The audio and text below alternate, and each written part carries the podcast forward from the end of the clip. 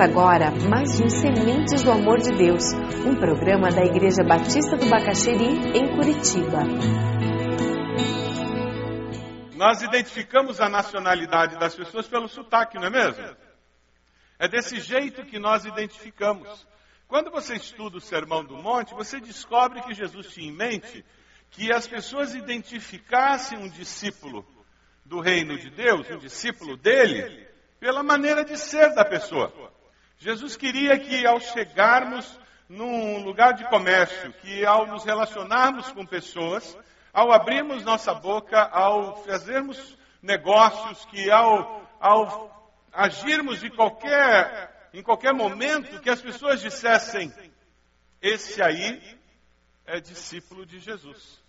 Então, quando você estuda o Sermão do Monte, quando você aprende sobre o conteúdo do Sermão do Monte, o que nós estamos fazendo é descobrindo o que Jesus tinha em mente quando ele falava em nós sermos discípulos e a expectativa que ele tem com relação ao discipulado cristão.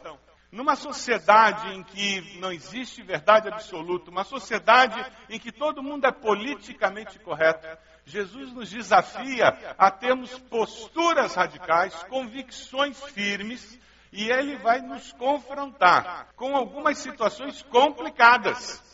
E nós seremos desafiados a dizer: ou eu sou um discípulo ou não sou. Não tem como ficar em cima do muro. Esse é o grande desafio do estudo do Sermão do Monte. O Sermão do Monte acontece no momento em que João Batista foi morto e Jesus começa a percorrer toda aquela região pregando arrependimento. Ele absorve a mensagem de João Batista e ele começa a dizer: arrependei-vos, porque está próximo o reino dos céus. Ele percorria toda a Galiléia, ensinando nas sinagogas e pregando o evangelho do reino. É nesse contexto que nós encontramos o Sermão do Monte. Jesus não está sentado no meio de filósofos, falando de filosofia e de ética simplesmente, de comportamento adequado ou inadequado. Não, Jesus está falando de arrependimento e de proximidade do reino. Ele fala de arrependimento e de urgência de mudança de postura. É dentro de um ambiente de arrependimento e urgência de mudança de postura que nós vamos ver todo o contexto do Sermão do Monte. Então, por favor, não leia o Sermão do Monte como um grande teórico da fé, como um grande religioso. Você vai ser que nem os fariseus, então. É interessante, John Stott fala sobre o Sermão do Monte e eu queria colocar diante de vocês esse texto que eu achei muito interessante. Olha o que ele disse. Ele descreve, o Sermão do Monte descreve o arrependimento, metanoia, total transformação da mente e a retidão. Arrependimento e retidão que fazem parte do reino. Ele descreve como ficam a vida e a comunidade humana quando se colocam sob o governo da graça de Deus. Vida do indivíduo e a comunidade, a, a vida comunitária. A fé cristã é uma fé comunitária. Então você vive a fé cristã, mas você expressa essa fé cristã em comunidade. Você não expressa preso no banheiro com a porta fechada. Não, não, você não faz isso. Você não se prende no quarto e expressa a sua fé cristã fechado no quarto. Você não faz isso isoladamente. Você expressa a sua fé cristã numa comunidade, porque daí você é tentado a subornar e ser subornado. Você é tentado a trair, você lida com traição. Você é tentado a mentir e você lida com alguém que mente para você. E a sua fé cristã é exercitada nessa hora. É aí que nós descobrimos quão cristão nós somos, quanto de cristianismo de fato já transformou o nosso ser, o quanto nós temos de maquiagem cristã e o quanto nós temos na essência do nosso ser de cristianismo. Essa é a diferença de nós sermos simplesmente bons religiosos e sermos de fato discípulos do Senhor. O Sermão do Monte, ele funciona para nos confrontar com essas coisas. Ele é o único sermão de Jesus registrado, de todos os sermões que Jesus pregou, é o único que foi registrado. Ele fala das características do cidadão do, do reino dos céus. É, é como se, lendo o Sermão do Monte, nós víssemos a, a descrição do discípulo radical, aquele discípulo de Jesus. Então, as pessoas olhassem para aquele que segue a Jesus e dissessem: Você não é daqui, né? Você é de outro mundo. Quem segue a Jesus como discípulo radical, alguém que se identifica com o Sermão do Monte, deve ouvir de colegas de trabalho, de escola, vizinhos, parentes que não seguem a Cristo, de vez em quando essa afirmação. Alguém deve dizer: Você não parece que é do outro mundo. Porque você vai ter valores que de fato são de outro mundo. Você não é alma penada, mas você é cidadão do reino dos céus. Amém? O Sermão do Monte nos faz pensar nisso e nos faz assumir essa identidade. A ênfase do Sermão do Monte está em quem nós somos e não no que nós fazemos. A nossa sociedade, ela concentra muito no fazer e em detrimento do ser. O foco está em quem nós somos, no ser, sem deixar de fazer. Existe um equilíbrio na vida cristã. Ah, nós temos dois extremos na, no cristianismo histórico. Você tem aqueles que focaram tanto no ser que eles foram para os monastérios e eles entraram no espírito de contemplação. Então, o importante é ser e eu vou contemplar. Eu não falo com ninguém, tem algumas ordens religiosas até que eles são proibidos de falar, eles não falam entendendo que eles estão dando a ênfase no ser e a contemplação é o que interessa. Mas também nós temos um outro extremo, e no meio evangélico nós encontramos esse outro extremo de uma forma absurda, que é o ativismo religioso. Que quanto mais eu faço, mais aceito eu sou por Deus, mais amado por Deus eu sou, e mais eu mereço o cuidado, o amor de Deus e, e atenção, e mais eu sou valorizado na comunidade porque eu produzo para o reino de Deus que nós temos que buscar um equilíbrio na vida e nós temos que ser quem Deus quer. Aí sim nós podemos fazer o que Deus quer. Não adianta nada eu fazer o que eu sei que Deus quer que eu faça se eu não sou quem Deus quer. E não adianta nada eu ser quem Deus quer que eu seja se eu não estou fazendo o que Deus quer que eu faça. Eu não posso ser uma fonte que não dá água, e não adianta nada eu dar água que não seja de Deus. As duas coisas caminham junto. O povo de Deus é chamado de um povo diferente e o Sermão do Monte deixa isso muito claro. John Stott, no, no seu livro sobre o reino de Deus, ele diz que a pior frase que um discípulo de Jesus pode ouvir de um não crente é: Mas você não é diferente das outras pessoas. Essa é a pior afirmação que alguém pode ouvir de uma pessoa não crente. Se você ouvir essa afirmação, por favor, chore. Coloque roupa de saco, coloque cinza na cabeça, jejue uma semana, se arrependa e peça a Deus que mude o seu jeito de ser, porque tem alguma coisa errada. Se aquele que não conhece a Deus não vê diferença no seu estilo de vida, alguma coisa está errada na maneira como você está passando a sua fé, vivendo a sua fé. A igreja, os discípulos de Jesus, tem que ser diferente da sociedade em que está inserido. Não tem que ser esquisito. Algumas pessoas acham que tem que ser esquisitos. Não, não. Ser diferente não é ser esquisito. Ser diferente é ter valores éticos diferentes, ter posturas éticas sabiamente diferentes atitudes diferentes nos negócios, maneira de reagir e agir nos relacionamentos diferentes, que refletem os valores do outro mundo. Vamos caminhar um pouquinho pelo Sermão do Monte? Capítulo 5 de Mateus. Vamos lá. Você começa no versículo 3, a série das bem-aventuranças. Veja o versículo 13. E logo depois que ele termina essa questão de felizes, bem-aventurados, ele fala sobre sal da terra, luz do mundo, que dá diferença. Aí ele entra no 17, falando sobre nós e o nosso relacionamento com a lei de Moisés. Versículo 21, ele vai tratar sobre amor e ódio, um tema tremendamente relevante, nossos relacionamentos interpessoais, Versículo 27, ele bate em cima de adultério. 31, divórcio, pessoas de compromisso e compromissos que são quebrados. Versículo 33, juramento, pessoas de palavra. Versículo 38, vingança. Minha vingança, diz o Senhor em Romanos 12. Depois, no versículo 43, ele fala sobre amar os inimigos. Deus não tem prediletos. Amar o amável, qualquer um ama. Amar os inimigos é outra história. Aí lá no capítulo 6 nós já começamos com uma outra sequência. Versículo 1, ajuda aos necessitados. Versículo 5, oração, como ter um relacionamento vivo com o Deus vivo. Versículo 16, Jesus nos fala sobre jejum, uma disciplina cristã esquecida e mal usada por muitos que lembram dela. Versículo 19, ele vai tratar, Jesus vai falar sobre a verdadeira riqueza. Onde é que está o seu tesouro? Ah, onde estiver o seu tesouro, aí estará o seu coração. Onde está o seu tesouro? Versículo 22, ele trabalha sobre a luz do corpo. Versículo 25, Deus e as riquezas. Ansiedade por quê? Quem é que está no controle? Olha os lírios do campo, Capítulo 7.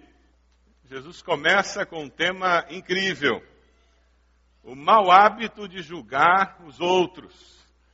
Olha o pedaço de madeira que está no seu olho, enquanto você está condenando o cisco que está no olho do outro, né? É tão fácil a gente condenar os outros e esquecer dos nossos pecados. Versículo 7, Jesus trabalha com o conceito da bondade de Deus. Façam aos outros o que você deseja que os outros façam a você. Versículo 13. Os dois caminhos, caminho estreito, caminho largo, qual deles é o caminho que nós temos escolhido? A vida cristã tem que ser fácil. Dias de hoje nós vemos cristãos que acham que o triunfalismo cristão é o único jeito de viver a vida cristã.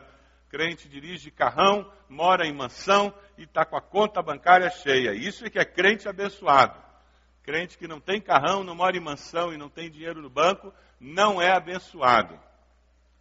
Versículo 15: falsos profetas, eles estão por aí.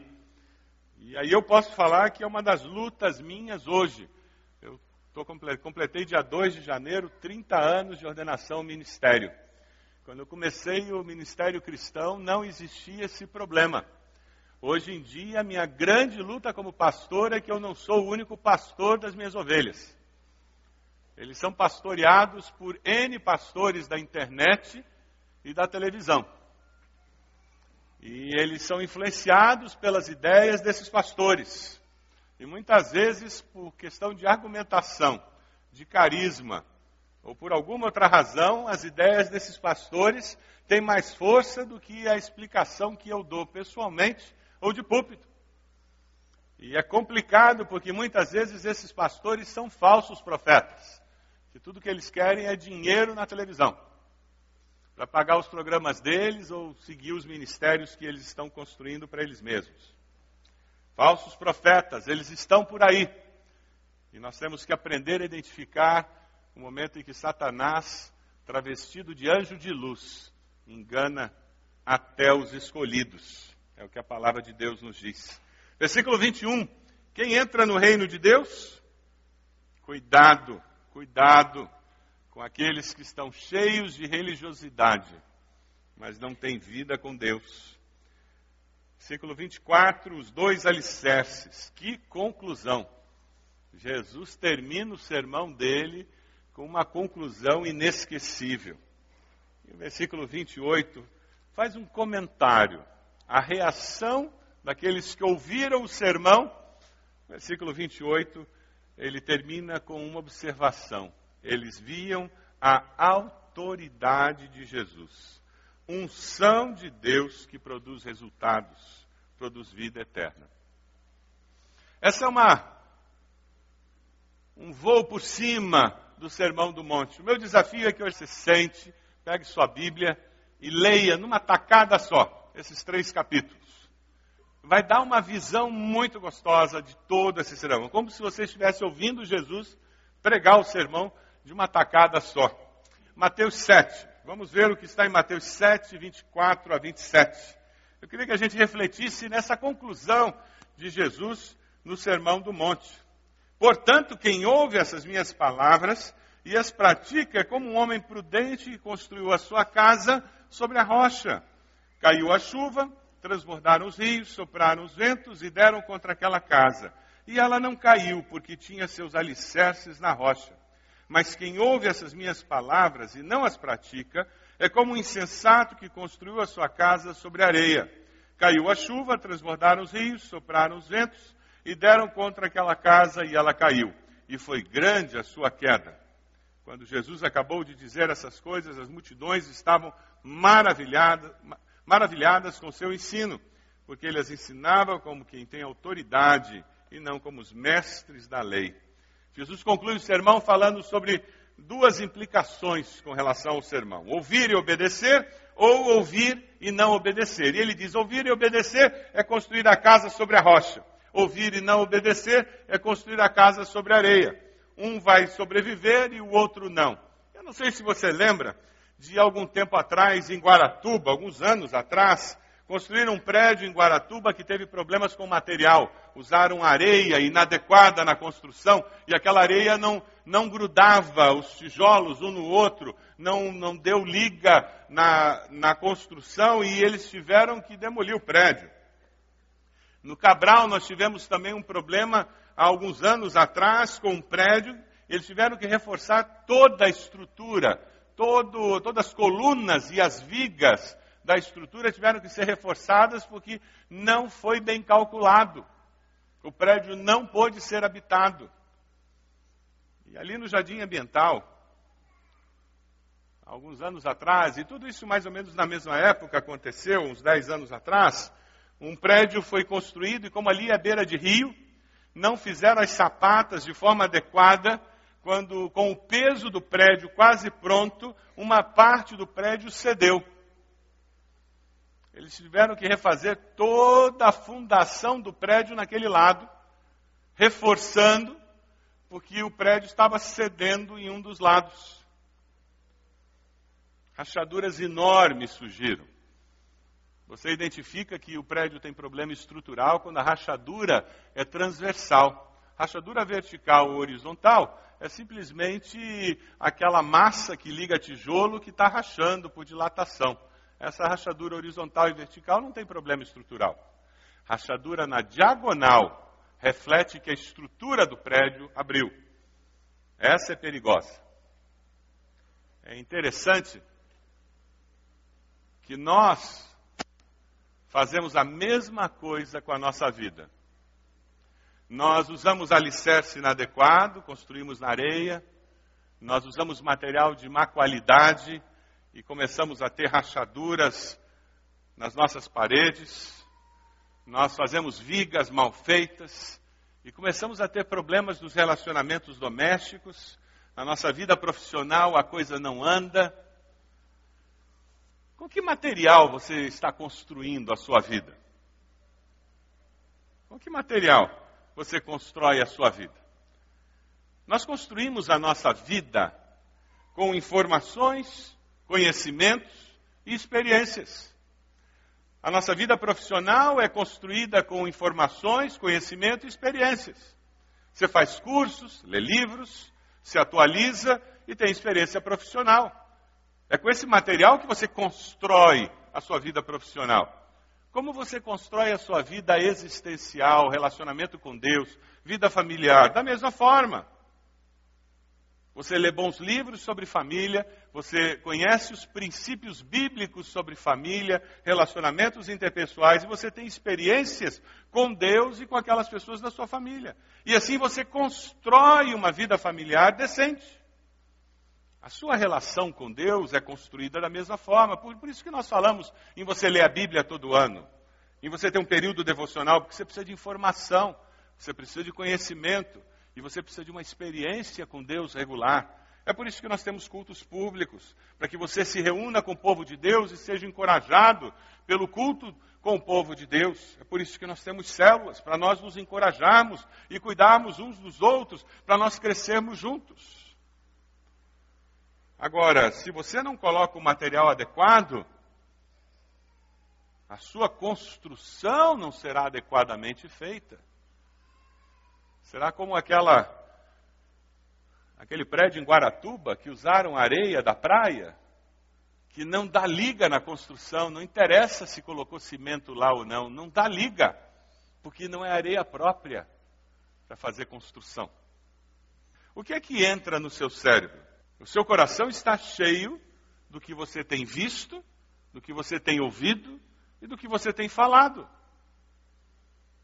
Que tipo de filme você assiste? Quais são os sites por onde você navega? Que tipo de conversas você tem tido? Por onde você anda?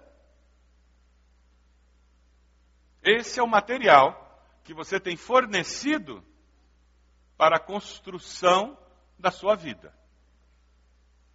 Depois não se assuste com o resultado final. Que tipo de material você tem usado para construir a sua vida? O Sermão do Monte nos alerta e nos mostra que material nós podemos usar para construir uma vida saudável, uma vida que agrada a Deus, uma vida que vai ser cheia de bênção para nós, que vai abençoar aqueles que estão ao nosso redor. Com que estrutura você está construindo a sua vida? Você constrói é, essa casa que você quer construir, mas com que estrutura você constrói essa casa? Se você conseguir construir essa estrutura nos seus filhos, você realizou a maior tarefa que você tem na vida dos seus, seus filhos: caráter. Construir caráter. O caráter é construído com convicções, valores. Porque essas convicções e valores vão determinar a atitude, a postura frente à vida. Você constrói caráter quando ele rouba alguma coisa do vizinho e você faz ele voltar lá e devolver. Você constrói caráter quando ele conta uma mentira e você faz ele voltar lá e pedir perdão porque contou uma mentira. Quando ele conta uma mentira e você faz de conta que não foi nada, porque é bobagem, é coisa de criança, você destrói caráter. Você deforma caráter. Dá trabalho construir caráter. O que Jesus nos alerta no Sermão do Monte é que ele tem que ser a rocha, a base da nossa existência, porque se vem a tempestade, se vem chuva, se vem vento, não interessa levou tudo. Estou firme. Eu estou chorando, estou sofrendo, está doído. Perseguiram, acabaram com a minha vida, não sei mais o que eu vou fazer, não tenho mais emprego, estou sozinho. Quer dizer, estou não. Estou firme. Eu sei em quem tenho crido.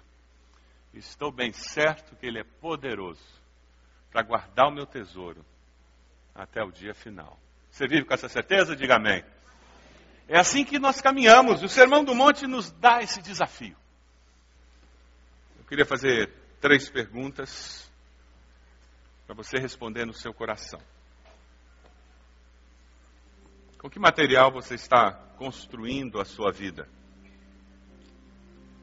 Que tipo de informações, conhecimentos, experiências você tem tido? Que, que você ouve, lê, conversa? Quando você se reúne com seus amigos, que tipo de conversa vocês têm? Quando você entra na internet, por onde você anda? Quando você lê, o que, que você está lendo? Que tipo de informação você tem dado para o seu cérebro e para o seu coração? Esse é o material da construção da sua existência. Você deseja pedir a Deus que controle o que você lê, conversa, que oriente você, que o ajude a selecionar.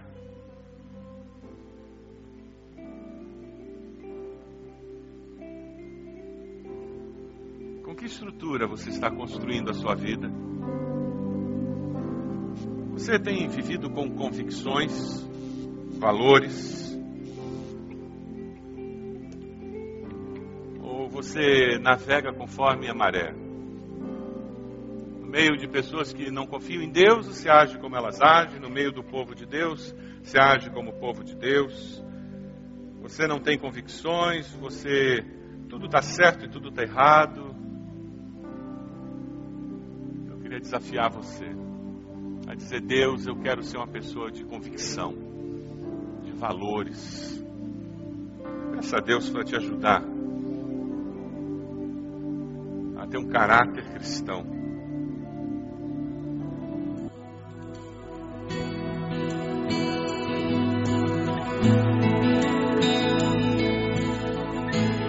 Este foi mais um programa Sementes do Amor de Deus, com o pastor Roberto Silvado, da Igreja Batista do Bacaxeri. Se você deseja obter cópias dessa mensagem, ligue para 33630327 ou envie um e-mail para radio@ibb.org.br, informando a data da mensagem. All I is devoted